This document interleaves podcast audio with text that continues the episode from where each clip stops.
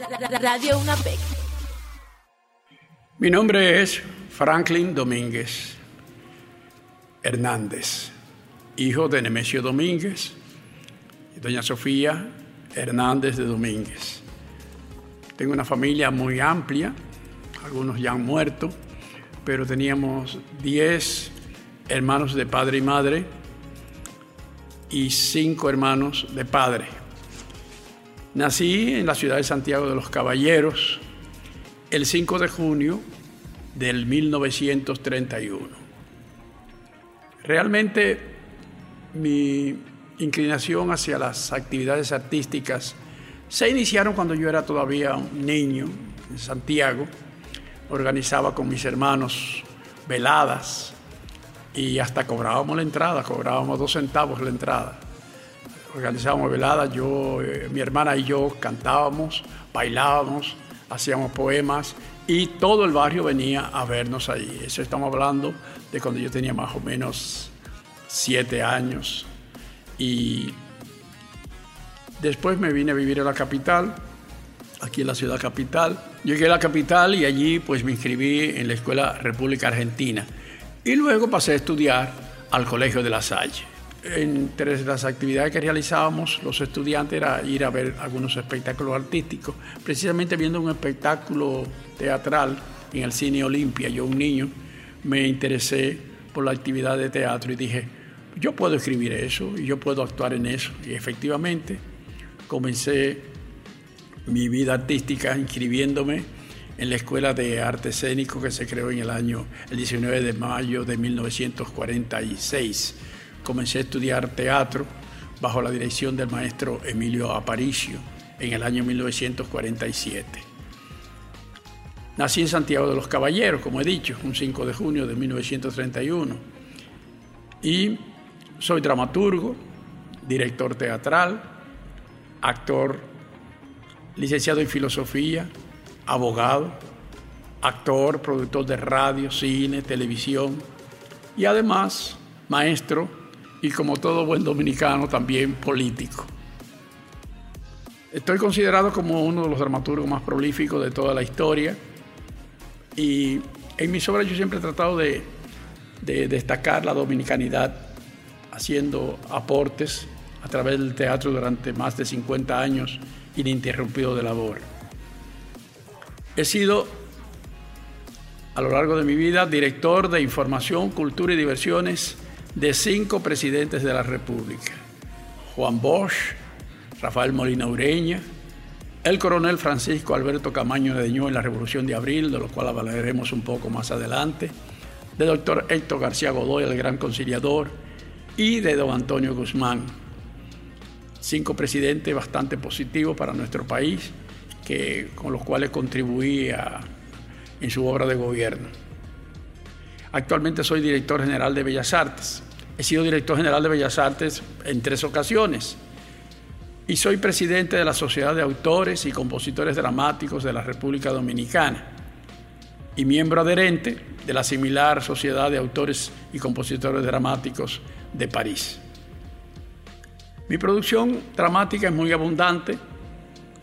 Abarca la comedia, que es la que el público siempre prefiere de mis obras de teatro las comedias, la tragedia, la sátira política, en la cual he incursionado bastante ampliamente con obras como eh, Se busca un hombre honesto, que tuvo su, su continuación en, en la obra Campaña Electoral, luego Se busca un hombre deshonesto y finalmente Colón, Agua y Apagón, es decir, un conjunto de obras con los mismos personajes que se desarrolla la obra, la, estas sátiras políticas se desarrollan en la República Sálvese quien pueda, donde existían tres partidos políticos, el partido Todo para mí, el partido Todo por la Fuerza y el partido Todo para Nadie. En cada una de esas obras que he mencionado, cambiaba el personaje principal. En Se busca un hombre honesto, el personaje principal era Diógenes con su lámpara.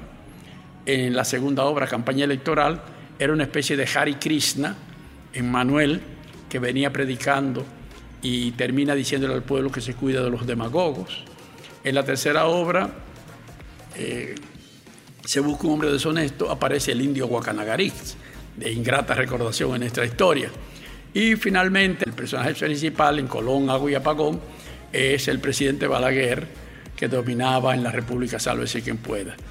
Normalmente yo me gusta escribir dramas cotidianos, obras que traten sobre las cosas que nos rodean, los problemas dominicanos, los problemas cotidianos del hombre a nivel universal. Siempre me cuido de que mis obras puedan ser entendidas en otras latitudes. Por eso quizás he tenido la suerte de que mi teatro haya trascendido fuera del país. En 1979, eh, dentro de esa actividad permanente que yo mantenía, recibí el premio El Gran Dorado, que era el máximo premio que se otorgaba a los artistas, como el artista más sobresaliente del año.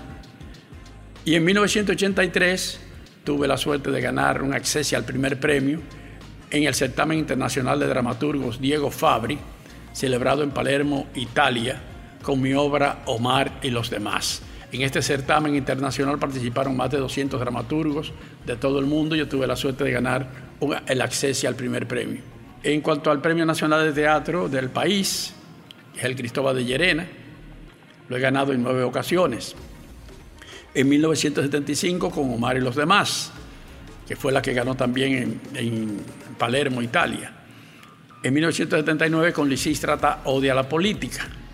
En 1983 con Los Borrachos. Esta es una obra que ha tenido mucho éxito en Nueva York, la he presentado en dos ocasiones, ha recorrido varias ciudades de Venezuela, estuvo en Puerto Rico, eh, ahora mismo se, estaba presentando o se está presentando en España, en varias ciudades de España. Es una obra de mucha aceptación a nivel internacional, con solamente tres personajes, lo cual permite que haya un buen reparto. En 1983 gané el Premio Nacional de Teatro también con la obra Drogas. En 1992 lo gané con la obra Las extrañas presencias, que es una obra que trata sobre el más allá y ese tipo de cosas esotérico, realmente muy atractiva. En 1997 gané con Bailemos ese tango, otra de las obras mías más exitosas que estuvo en Nueva York, estuvo en repertorio español de Nueva York, estuvo en Venezuela, estuvo en Puerto Rico con mucho éxito. En 1998 lo gané con una obra que para mí es una de las principales y de las más queridas, que es Duarte, fundador de una república, que es la obra que yo realmente aprecio por, por tratar el tema de la vida y obra del fundador de nuestra república, Juan Pablo Duarte. En 1999 volví a ganar el Premio Nacional de Teatro por octava vez con La telaraña del poder. Y en el 2003 con Tú también morirás, otra obra de tipo filosófico, que es muy directa hacia el público, que me mereció el noveno Premio Nacional de Teatro. Mi teatro ha tenido suerte en cierta forma, porque siendo yo un autor de una isla, he podido sobresalir y sacar mis obras al extranjero.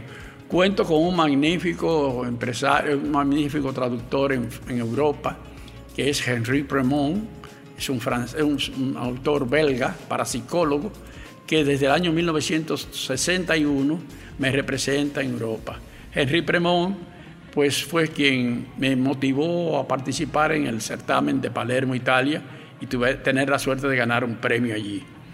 Eh, he representado al país en numerosos festivales internacionales de teatro, México, Aruba, Santiago de Cuba, Venezuela, Puerto Rico, Nueva York, la Feria de Frankfurt, Honduras, El Salvador, Panamá y mis obras han sido publicadas en antologías de México, Canadá, Bélgica, Portugal y China.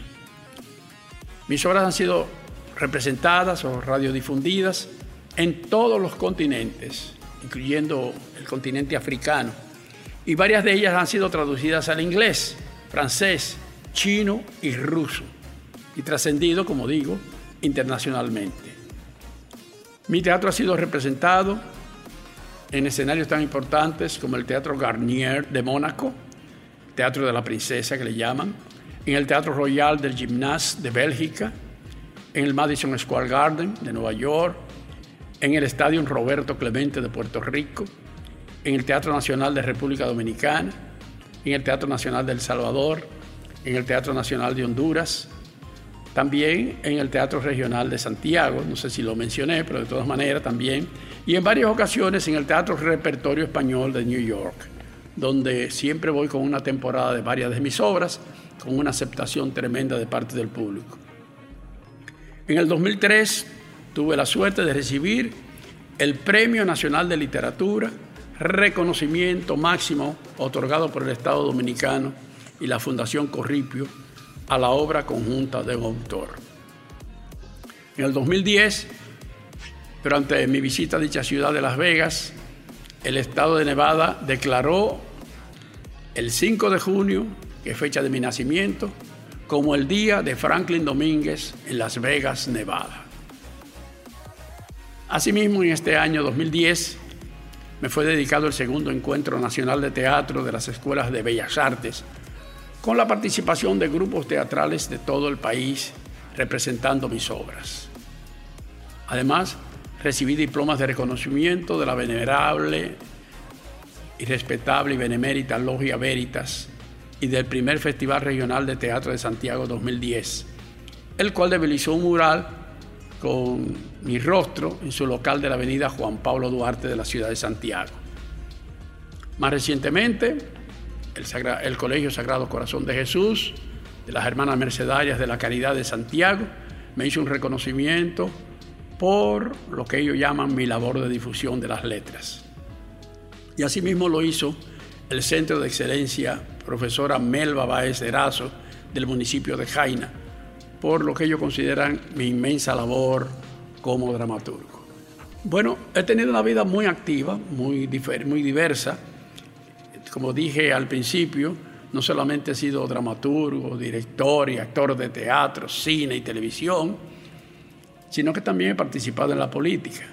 En el cine he hecho unas 15 películas italianas, he trabajado en, cine inglés, donde hice una sola película, he trabajado con el cine mexicano, con el cine venezolano, es decir, que he estado actuando en, en mucho cine internacional y Recientemente eh, filmé un cortometraje que se llama El Fallo, que ha sido eh, muy elogiado por su producción, su director ha sido muy elogiado y ha sido inclusive premiado en Honolulu como uno de los, de los mejores cortometrajes presentados en un festival de cine que hubo allá. He estado pues muy activo en la actividad escénica, en la actividad artística, Actualmente dirijo el grupo de teatro del Banco de Reservas, en el cual, el cual estoy dirigiendo desde hace 10 años, aparte de mis actividades como director general de Bellas Artes. Y he tenido la ocasión pues, de eh, participar en muchas producciones teatrales, en varias obras, eh, no solamente mías, sino también de otros autores, con buen comentario del público, y eso me ha merecido a veces el ganar premios como actor, como director, como dramaturgo de los premios Casandra, de los premios eh, Dorado, como dije, ya gané el Gran Dorado en una ocasión. Y he mezclado mi vida artística también con la política. He sido, como dije, jefe de prensa de cinco presidentes. Juan Bosch, Molina Ureña, el coronel Francisco Alberto Camaño de Dion, el doctor Héctor García Godoy y don Antonio Guzmán. Y tuve una gran participación principalísima en la Revolución de Abril de 1965 junto al coronel Francisco Alberto Camaño de Ño. Yo era el jefe de prensa, el jefe de la campaña, el que dirigía toda la publicidad de la Revolución de Abril. Escribí, eh, trabajé, eh, yo era quien me ocupaba de todo lo que fuera información que iba a pasar a transmitirse por la emisora eh, Radio Santo Domingo, Televisión, Radio Televisión Dominicana, que en esa época, eh, eh, en la época de la revolución, nosotros utilizamos los canales de H y Z y por un decreto del presidente Camaño, la H y Z pasó a convertirse en Radio Televisión Dominicana. Y allí transmitíamos pues, los llamados episodios gloriosos de la lucha constitucionalista yo los escribía y los dramatizábamos con los principales actores dominicanos, entre ellos el primerísimo actor Iván García. Eran episodios donde nosotros pretendíamos demostrar que no éramos comunistas, que éramos patriotas luchando por nuestros derechos en un país que se suponía soberano y que estaba ocupado por tropas extranjeras. Eh, escribí un formidable y bien acogido tema que se llamó Un día más dominicanos. Eso fue un escrito casi, se podría decir que un segundo himno dentro de la Revolución de Abril, que se leía cada mañana al abrir la emisora con la voz de Luis Acosta Tejeda. Un día dominicano, un día más dominicano se convirtió prácticamente en un himno y todavía hoy la gente lo recuerda identificado plenamente con la Revolución de Abril. Me satisface haberlo escrito en un momento en que el pueblo dominicano se sentía pues abandonado, sentía que no tenía solución el problema de la, de la invasión norteamericana a nuestro país, que estábamos llamados a, a ser destruidos prácticamente por esa fuerza tan poderosa que era los Estados Unidos, encubierta bajo el manto del, de la Fuerza Interamericana de Paz. Pero, gracias a Dios, tuvimos una solución tranquila y nosotros jugamos un papel muy importante en esa revolución de abril. En medio de tiros y de todo, nosotros nos preocupábamos por mantener al pueblo siempre informado de todo cuanto estaba ocurriendo en la República Dominicana y tratando de demostrarle al mundo que éramos un pueblo que estaba luchando por su vida democrática amplia, por la eh, reinstalación del gobierno de Juan Bosch que había sido derrocado por fuerzas negativas y que realmente el embajador había engañado a su presidente, el embajador de los Estados Unidos, diciéndole que era un movimiento comunista cuando realmente no lo era. El pueblo dominicano en ese momento, aparte de solidaridad, de confraternidad, de unificación plena de los dominicanos, deseosos de ver su patria libre, dio una demostración de coraje y de valentía de la cual nos sentimos verdaderamente orgullosos de haber participado en esa lucha cívica, en esa lucha patriótica que fue la Revolución de Abril de 1965. Hay muchas cosas, muchos aspectos que comentar sobre la vida diversa que he llevado pero en ningún momento dejé de hacer teatro, siempre estaba en las mismas dramatizaciones que hacíamos en la Revolución de Abril, yo participaba como actor junto a Iván García y otros actores, inclusive el gran poeta René Rico Bermúdez tuvo una participación muy plena. Y nosotros nos sentíamos muy satisfechos de que estábamos luchando por la reivindicación de nuestros derechos y por que se respetaran nuestros ideales de dominicanos, eh, orgullosos de haber sido fundado por un hombre como Juan Pablo Duarte. Yo tengo escritas unas 75 obras teatrales. No sé a cuál, cuál decir que mi favorita, pero he escrito, como he dicho, no solamente dramas, sino también teatro infantil, obras que han tenido una popularidad tremenda, como fueron La niña que quería ser princesa, que abarrotaba los teatros, La niña que quería ser princesa traía miles y miles de personas a cada presentación y realmente implantó un récord de público el público se abarrotaba en el teatro y se abarrotaba en las calles tratando de ver esa obra que interpretaba Julie Morales como, música de Licinio Mancebo, La niña que quería ser princesa. Luego escribí otra obra muy exitosa, eh, musical, eh, también infantil, que se llamó eh, Los papas no hacen milagro. Las aventuras de Chachalaca y Pelón, inspirado en un cuento de Pedro Enrique Ureña. También eh, otra obra eh, infantil, cual recordaremos. Bueno, teatro infantil, pero también es bueno precisar lo siguiente. Mi incursión en el cine también es bueno notar que yo he sido en cierta forma pionero de tres actividades muy diversas aquí en la República Dominicana. Yo fui, junto con Camilo Carrao, el realizador de la primera película dominicana de largometraje que se produjo aquí en el país, que se llama La Silla, sobre la tiranía de Trujillo. Eh, Camilo Carrao, Phil Macy, un norteamericano, Clark Johnson, otro norteamericano, junto conmigo, pues realizamos esa película que, es una obra de arte se ha presentado en festivales, inclusive en el Festival de Pesaro en Italia, se presentó y se presentó en el Festival de las Artes de Puerto Rico. La silla es una obra muy especial, es una obra de arte cinematográfico, muy elogiada por la crítica que solamente tiene un personaje. Ese personaje se acompaña de un retrato de Trujillo y de varios dibujos y eso, pero solamente un solo actor y es un largometraje de una hora, 20 minutos, que ha merecido elogio de todo inclusive acá fue premiada como se le entregó diplomas, se le entregó placas a la película La Silla. Es decir, fui pionero del cine dominicano. Hablamos de, de, Palau como el iniciador de la actividad cinematográfica aquí, pero a un nivel de teatro de aficionado y de teatro que comenzaba eh, silente.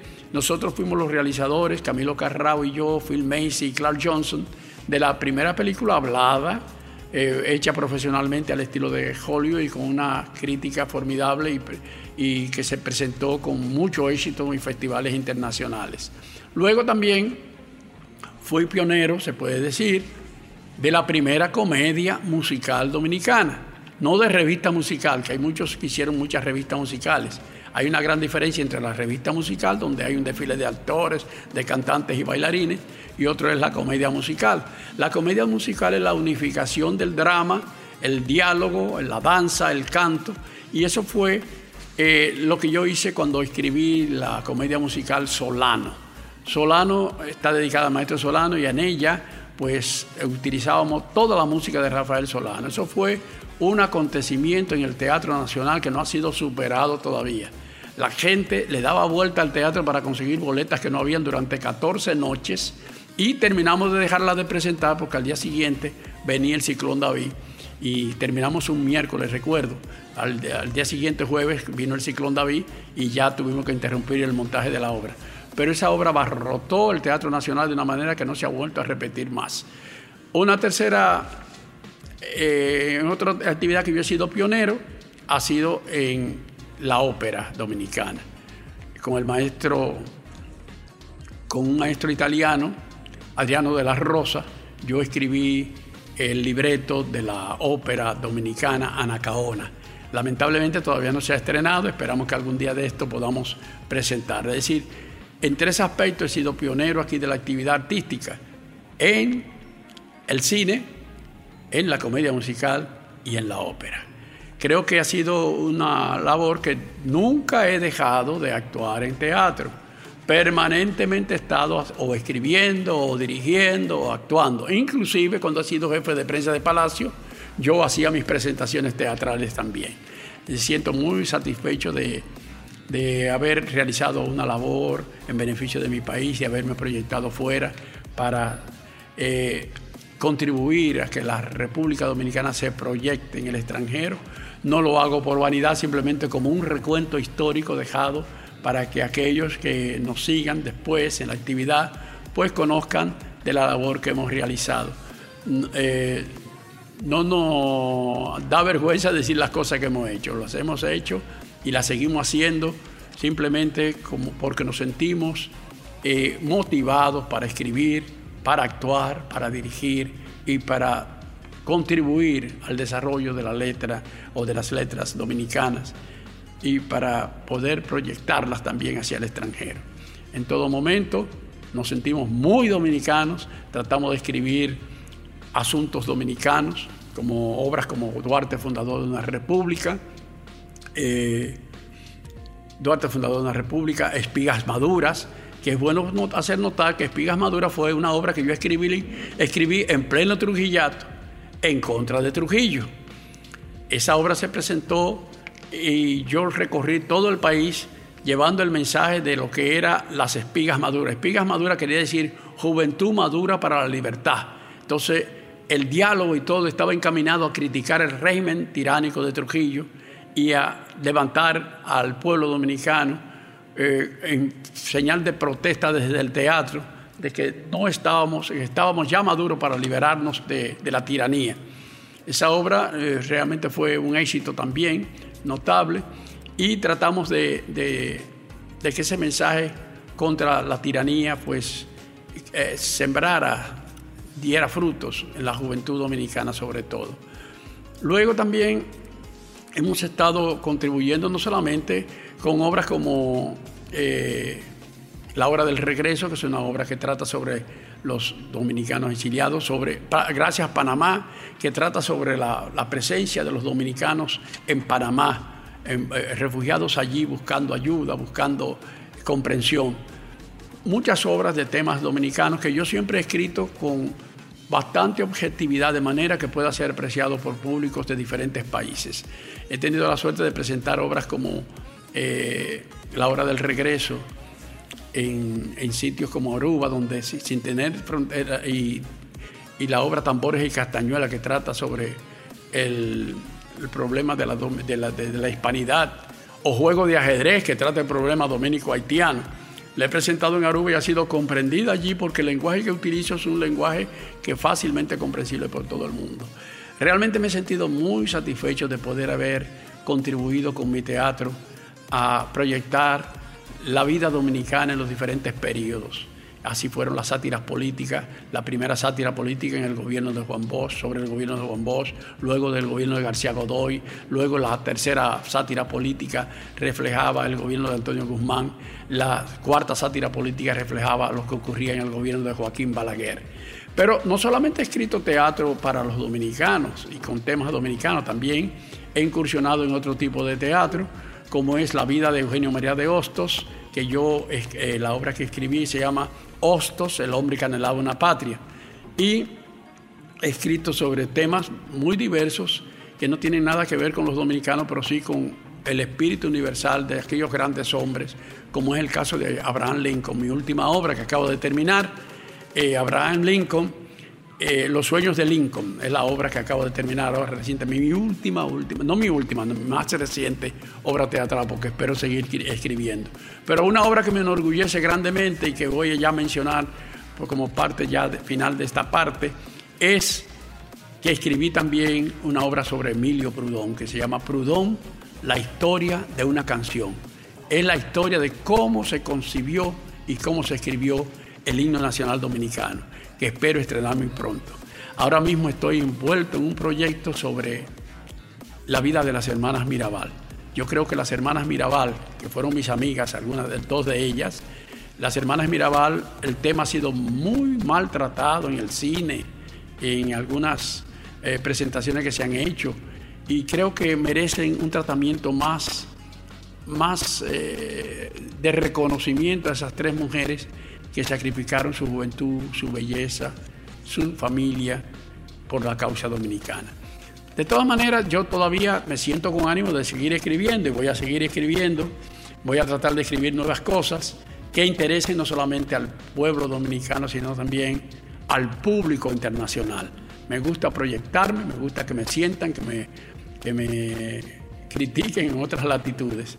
Por eso quizás mi teatro ha sido de, las pocas obras de teatro que han podido proyectarse en Rusia, en China, en Portugal, en diferentes idiomas y para mí me place saber que he sabido comunicarme, que es la palabra clave en el teatro.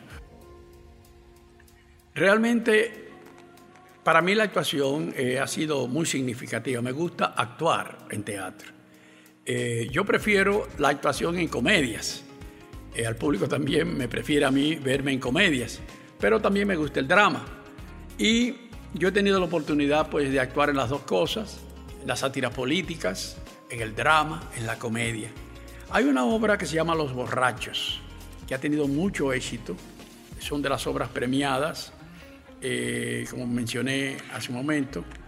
Y en la obra Los Borrachos, yo planteo el encuentro de tres borrachos en una parada de autobús, dos hombres y luego se suma a ellos una mujer, que se encuentran allí y comienzan a plantear sus problemas. Y como ocurre en estas situaciones donde el alcoholismo ha llevado al hombre a situaciones, o los problemas han llevado al hombre a ciertas situaciones a través del alcohol, aquí hay una confusión de sentimientos. Dos amigos que son Tommy y Adolfo, que siempre han vivido juntos, que han compartido los tragos juntos. Cuando se presenta esta mujer, esta mujer viene a ser como un obstáculo entre ellos. Uno de ellos advierte que hay cierta simpatía, hacia, de su amigo hacia la mujer y se convierte esto en una especie de confusión de sentimientos. Él no quiere que su amigo lo abandone, quiere aferrarse a él. El otro amigo a lo mejor no tiene idea de abandonarlo, pero él presiente que esta mujer ha venido prácticamente a, separarlos a ellos y entonces interfiere en, en una situación que aparentemente plantea la disyuntiva si son realmente homosexuales o no pero es una confusión de sentimientos, realmente no lo son. Pero la situación que le plantea la mujer es esa. Tommy y, su amigo Adolfo Tommy le dice a Adolfo que no se vaya con la mujer, porque primero es Tommy quien se, eh, eh, Adolfo que pretende irse con ella, no, no podrá darte hijos, le dice. Y Adolfo le contesta, tampoco tú podrás darme hijos. El amigo aturdido dice, ¿qué dices? Me oíste bien, tampoco tú podrás darme hijos. ¿Qué estás diciendo? Entonces Adolfo ya transformado, dice, ¿crees que no me he dado cuenta? Te están destruyendo los celos. Tienes miedo a que yo me vaya con ella. Amigo le responde, yo soy tu amigo. Adolfo le dice, eso me has hecho creer todos estos años. Pero hay algo más y tú lo sabes. ¿Por qué no lo confiesas de una vez? ¿Confesar qué? Vamos, ¿qué esperas? Confiésalo. Confiésalo. Tommy nervioso pasa a la botella y dice, necesito un trago. Adolfo, sí, lo has necesitado siempre para ocultar lo que realmente sientes por mí. ¿Por qué no confiesas que me amas? Que me has amado siempre. Como amigo. Que en el fondo de ti mismo quisieras que fuera también tu amante. Vamos, confiésalo. Dilo. Siempre a mi lado. Siempre compartiendo mis momentos y mis tragos. Mi propia sombra emborrachándote de este niño para no descubrirte nunca. Y Tommy aturdido le dice, no sabes lo que estás diciendo. ¿Cómo se te ocurre algo tan absurdo y vergonzoso? Es como si me hubieras acusado de haberte engañado toda la vida. Y Adolfo, aturbado, dice, pero en cierto modo has conseguido tu propósito. Tú has logrado retenerme. Siempre estoy a tu lado como te lo propusiste, como lo has querido siempre, para estar contigo por emborracharme contigo. He perdido a mi mujer y también a mis hijos. Yo he sido tu amigo, Adolfo. ¿Qué es lo que estás diciendo? ¿Qué fantasía tan cruenta has inventado? ¿Por qué? ¿De dónde sacas tal monstruosidad? He sido tu amigo, ¿me entiendes? Solamente tu amigo. Si eras mi amigo, ¿por qué no me ayudaste a conservar mi familia impidiendo que yo bebiera? Pero no, no te importaba lo que ocurriera con mi familia con tal de retenerme a tu lado, de condenarme a tu lado. ¿Y sabes algo? Has triunfado. Te pertenezco. No, no, me voy, me voy ahora mismo lejos de ti, no quiero irte. Quédate y escúchame. Es hora de que sepas que lo he sabido siempre pero sentí pena por ti, porque te sabías solo. No, no quiero escucharte. Nadie debe sentir pena por mí. No, no te acerques. No quiero verte jamás cerca de mí. He sido tu amigo, tu verdadero y auténtico amigo. Siempre quise verte feliz y por eso te acompañé siempre, para evitar que sufrieras. Quizás por eso, porque sabías que eras muy infeliz con tu familia, no procuré la mía propia. ¡No te acerques, coño! Hemos terminado tú y yo. Me voy lejos de ti. Me separo de ti para siempre. ¿Y sabes?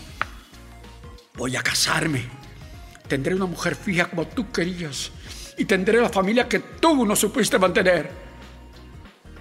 ¿Y dónde encontrarás mujer? Yo siempre te la he buscado para ayudarte a ocultar frente a los demás tus fallas como hombre. Absurdo. Me repugnas. Y este ha sido el amigo que tanto he querido. ¿De dónde has sacado todas esas monstruosidades? Es así como me has visto durante tantos años. ¿Cómo se te ha ocurrido pensar que pudiera tener un pensamiento hacia ti que fuera sucio y deprimente? ¿Qué te ha hecho forjar en tu mente que pudiera albergar en mi corazón otros sentimientos que no fueran los de una amistad sincera, desinteresada? Amarte yo como amaría a un hombre a una mujer o una mujer a un hombre. ¿Cuándo lo he pensado, Adolfo? ¿Cuándo lo he deseado? ¿Quién te ha hecho conservar este absurdo? Esta escena es una de las escenas más fuertes en la obra Los Borrachos y realmente era muy impactante para el público porque en la obra Los Borrachos la gente en las tres primeras partes de la obra está riéndose con los tres borrachos haciendo tonterías y disparates. Pero al final, la última parte de la obra es cuando ocurre esta escena donde se enfrentan los dos amigos en una confusión de sentimientos porque ninguno de los dos es homosexual. Simplemente son personas que necesitan a la otra que no pueden vivir solos, que la soledad los ahoga. Y eso mismo pasa, eso mismo pasa con, con Débora, la mujer, que está allí, está allí sola también, se siente sola y entonces quiere que uno de ellos dos la acompañe, porque está sola. Y por eso Tommy ya sintiéndose herido, le pregunta a Débora, ¿a dónde te diriges? Y ella dice, a mi casa. ¿Y quién te espera? Nadie. A mí tampoco, dice Tommy. Llévame contigo. Débora le contesta, ¿llevarte conmigo? Tommy, puedo hacerte compañía. Todo esto, Adolfo está observando la escena y ve cómo su amigo se le va a ir, se va a escapar con Débora. Y Débora dice, sí, sí, podré cocinar para ti y saber que alguien me espera o que alguien llegará para saborear mi comida. Sí, sí, Tommy, ven conmigo, ven conmigo. Y le hace seña al autobús que están esperando para que se vaya. Y Tommy, que no ha quitado la vista a los ojos de Adolfo, se pretende irse con, con Débora y se va. Y Débora que ve que él duda, le dice, aprisa Tommy, aprisa, no se espera el autobús. Tommy, sí, vamos Débora. Y Débora y Tommy se va y dejan a Adolfo solo en la escena, con la botella en la mano. Y Adolfo, comprendiendo que se ha quedado solo, solamente atiende a decir, estoy solo solo, solo. Y ese es el final de la obra. Una obra que trata sobre la soledad y la angustia de tres personas envueltas en el alcohol. La obra ha sido ha merecido elogios tremendamente en Nueva York, donde ha tenido que ir en dos oportunidades como Nina Solá. Eh, el primero fue Fernando Cristófori, luego fue Fermín Suárez, luego fue eh, eh, Miguel Ángel Martínez, y hemos tenido éxito tremendo con esta obra Los Borrachos en Venezuela y en Puerto Rico, donde hicimos recorridos. Hay otra obra que se llama, que no la habíamos mencionado, porque como dije, son 75 obras, si me pongo a mencionar las obras, pues nos vamos a quedar acá la noche entera. Es decir, que tenemos otra obra que se llama El primer voluntario de junio Memorias de un héroe anónimo. Esta es una obra teatral que yo escribí, inspirada y basada en la obra Inmolación, diario de campaña de un soldado de la libertad, de Juan Enrique Puisivirat, mi niño, Johnny Puisivirat, como le decían. Esta obra ganó el premio del certamen de la Fundación Héroes de Constanza, Maimón y Estero Hondo, otorgado en el año 1979. Se presentó en el Teatro Nacional con mucho éxito y realmente para mí fue muy conmovedora. Yo recuerdo la asistencia de Juan Bosch y doña Carmen que asistieron a ver la obra. Eh, compartieron pues esos momentos donde nosotros recreábamos la invasión de Constanza Maimón y Estero Hondo. Este personaje se llama El primer voluntario de junio. Yo lo saqué de una línea de la obra de Johnny Puisivirac donde él dice, anoche se nos unió el primer voluntario. Y basándome en esa línea, se nos unió el primer voluntario, yo escribí el primer voluntario de junio. En esta obra, el personaje principal, el joven, realmente se une a los, a los expedicionarios que vinieron a la invasión de Constanza, pero en determinado momento desaparece y muchos creen que fue que los traicionó y que los denunció, pero realmente él fue atrapado por la guardia y no pudo regresar junto a los expedicionarios. Entonces Johnny, el muchacho joven en la obra, dice, yo lo seguía, ansioso de expresarle que estaba con ellos, se refiere a los revolucionarios, a los invasores, pero todavía no me sentía con agallas suficientes para asumir la responsabilidad de decir con firmeza, con decisión, con plena libertad, estoy también contra Trujillo, quiero combatirlo también. ¿Se habrán ido los guardias? No, allí están. Parece que no saben qué hacer conmigo. Están conversando y me observan. Parecen asustados también. O quizás confusos como todo el mundo. Es extraño. La confusión nos aturde a todos. Yo, mismo, yo mismo no sabía decidirme. Quería ir con esos hombres, quería hablarles y, no me decidía. Después de todo hemos pasado 30 años de tiranía. 30 años en los que mis padres solo escucharon hablar de Trujillo y en que yo nací escuchando hablar de él sin oír hablar de nada más. Trujillo es el amo, Trujillo es quien habla, Trujillo es quien decide, Trujillo es quien compra, quien vende, quien ordena, quien tiene derecho a la vida y a la muerte. Eh, solo existen para él amigos incondicionales o enemigos. Y los enemigos están en el exilio o presos y tienen suerte y casi todos muertos.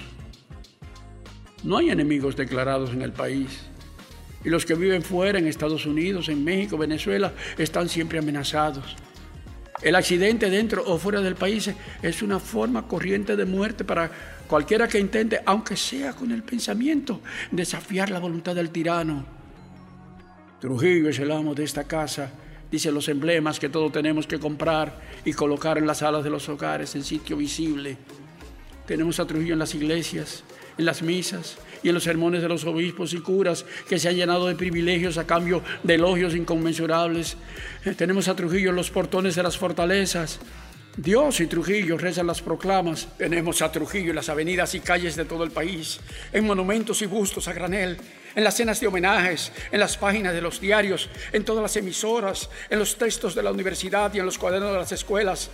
Tenemos a Trujillo clavado durante 30 años en el corazón, en el silencio de nuestros labios. Y lo que es peor, nuestra mente atrofiada por la propaganda asfixiante y sistemática.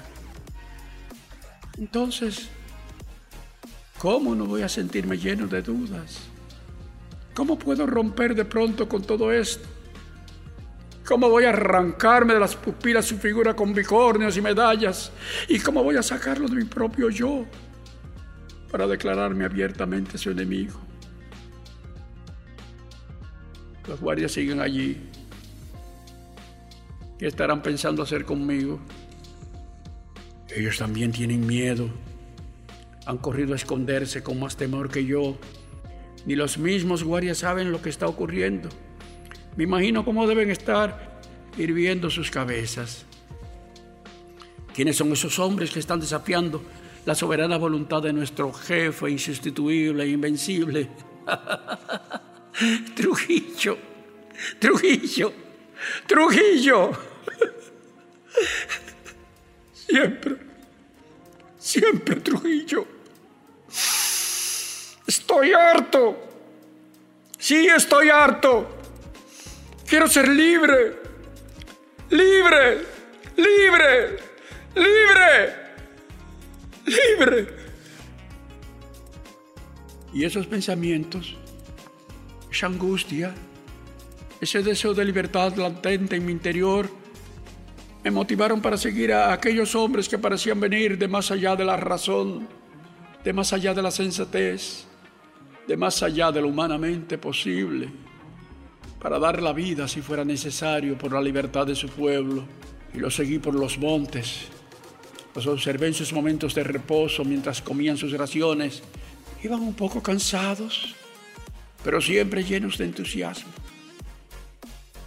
Frente a mis ojos eran dioses, pero actuaban y hablaban como hombres, con las mismas inquietudes y problemas de los hombres. Y así al escucharlos hablar, me sentí más cerca de ellos. porque iba comprendiendo que eran gentes como yo, e iban perdiendo el pánico que sentía al pensar que podían rechazarme si les decía que quería unirme a ellos. Sí, eran hombres como yo y tenían los mismos sueños que yo. ¿Por qué no acercarme a ellos si son parte de mi pueblo? Hablan mi mismo lenguaje y quieren lo que tanto he anhelado. Libertad. Pero era difícil, muy difícil, arrancarse de pronto 30 años de adoctrinamiento y temor.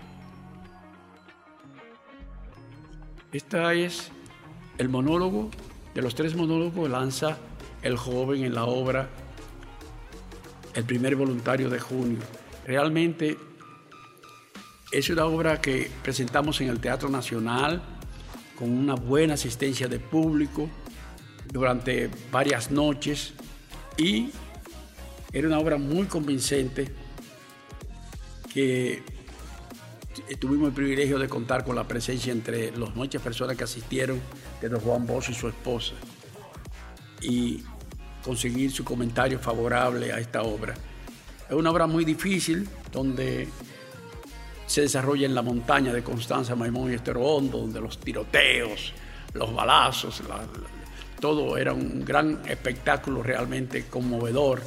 Y allí se lucieron actores como Fernando Cristofori, lamentablemente hemos perdido, Fermín Suárez siendo el joven primer voluntario de junio, y una serie de actores, de los mejores actores dominicanos, interpretando a los diferentes participantes en esa gesta de junio que contribuyó realmente al derrocamiento de el tirano Rafael Leonidas Trujillo Molina. Hay otra obra que ha tenido mucho éxito de las obras mías, Fíjense que no he podido poner ninguna comedia acá. Quizá a alguno le hubiera gustado ver algo de la broma del senador, donde yo hago al candidato a la presidencia. ¿eh? Y hago reír muchísimo a la gente con mi interpretación de, Lorenzo Quesada, el candidato, que decía, mi querida, mi querida. Y, y, realmente eh, son comedias que me hicieron sentir muy bien y que con las cuales recorrimos todo el país llenando pues de risa al pueblo dominicano. Eh, esta obra que vamos, voy a leer una escena de ella, es una obra de las que más me gustan a mí, nunca la he presentado, tengo hasta temor de presentarla porque es una obra que tiene una exigencia de actuación y de presentación muy interesante, se llama Omar y los demás. Omar es un personaje muy interesante que es un hombre, como dice la obra misma, es la historia de un hombre de buena voluntad. Un hombre que trata de hacer bien a la humanidad, que trata de hacer bien a la humanidad y siempre llega tarde a todas partes. Quería darle los diez mandamientos al hombre y se lo, dio, se dieron a Moisés en la montaña. Quería descubrir la medicina, quería descubrir la vacuna, quería aportar algo a la humanidad y siempre, siempre eh, alguien se le adelantaba. Por eso yo titulé un subtítulo que dice Omar y los demás, tragicomedia y fantasía de un hombre de buena voluntad. Ganó el Premio Nacional de Cristóbal de Llerena en el año 1973 y, como digo, el premio, acceso al primer premio del Certamen Internacional de Dramaturgos Diego Fabri en Palermo, Italia, en 1983. En esta escena vamos a ver los deseos que tenía Omar de hacer cosas por la humanidad. Y dice, Omar, contra la bomba de hidrógeno levantaré la muralla de la sensatez. Inventaré la manera de hacer comprensible al humano entender que la única forma de salvación es cerrar todas las puertas a los medios de destrucción. Yo, Omar, encontraré el secreto de la paz y lo esparciré sobre la faz de la tierra gratuitamente se lo arrancaré de las manos a los gángsters y traficantes de guerras. Debo encontrar la fórmula de la prudencia y el mensaje verdadero de la armonía. Ve, Nadina, ve, Di a los periódicos que la exclusiva es mía, que no publiquen a nadie más. Di que yo estoy simplemente en busca del secreto, que he dedicado mis pensamientos a salvar al hombre de la catástrofe. Diles que si alguien antes que yo lo descubre, por lo menos me reconozcan el mérito de haber entregado mis energías a la causa. Ve, Nadina, ve. Espera, espera, Nadina. Diles que es difícil, que no es fácil reunir todas las voluntades para conseguir la fórmula. Diles que es ardua la tarea. Diles que no depende solo de mí, sino de todos, de toda la humanidad, de todo el género humano, de la conciencia de todos, del empeño común, que por eso es tan difícil, pero que es urgente que es urgente, que es imperioso, que es apremiante, que es urgente encontrar el escape, escapar, ayudar al hombre a escapar de las fieras que parecen hombres a través del mismo hombre para redescubrir al hombre. Diles, Nadina, que esperen, que es inminente, que es urgente, que es urgente, que es urgente. Y hay que lograrlo, Nadina, antes de que sea muy tarde. Yo, Nadina, yo amo este personaje, Omar, personaje lleno de amor, lleno de ese deseo de servir a los demás. Es el personaje realmente más importante que yo tengo en mi teatro. Por eso, cuando él ve que va a morir, que ha fracasado en todos sus intentos por ayudar al hombre, trata de poseer a su mujer para dejarle un hijo que continúe su obra. Y ya moribundo dice, al poseer a su mujer le dice, Nadina, ¿lo sientes? ¿Sientes que llega? Hazle saber, Nadina, Hazle saber, dile que hay que unir al hombre para luchar contra las fieras, para salvarle del egoísmo, de la catástrofe, de la autodestrucción. Que venza discordia, hija de la noche y diosa del mal, y que convenza al hombre de la inutilidad de su soledad. Discordia, deja al hombre en paz. Dile que lo grite que lo hable a los mudos, a los ciegos, a los sordos, y que no se canse nunca de gritarlo. Dime, Nadina, ¿lo sientes? ¿Lo llevas ahí dentro? Vivo, Mirna. Sí, vivo. Podré continuar. Podré seguir adelante. Nada me detendrá. Me prolongo en este hijo. Vivo vivo. ¿Lo sientes? ¿Lo sientes realmente? Nadina.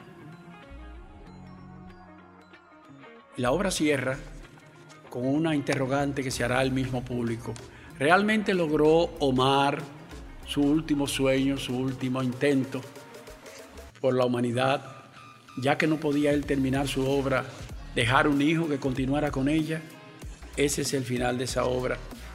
Quizás valdría la pena recordar una escena que es un poco humorística del padre Serafín cuando viene a confesar a Omar que va a morir y el cura le dice a el cura Serafín le dice Ave María Purísima Nadie de la esposa le dice creo que te espera Omar Omar a mí el cura Ave María Purísima Ave María Purísima y Omar pregunta, ¿qué debo hacer? El monaguillo le dice, conteste sin pecado concebida. Omar, ¿qué significa eso? Monaguillo, simplemente conteste. El cura, Ave María Purísima. Omar, sin pecado concebida. Serafín, comience, hermano. ¿Comenzar qué? A confesar sus pecados. Omar, ¿qué son pecados? Serafín, la violación de los diez mandamientos.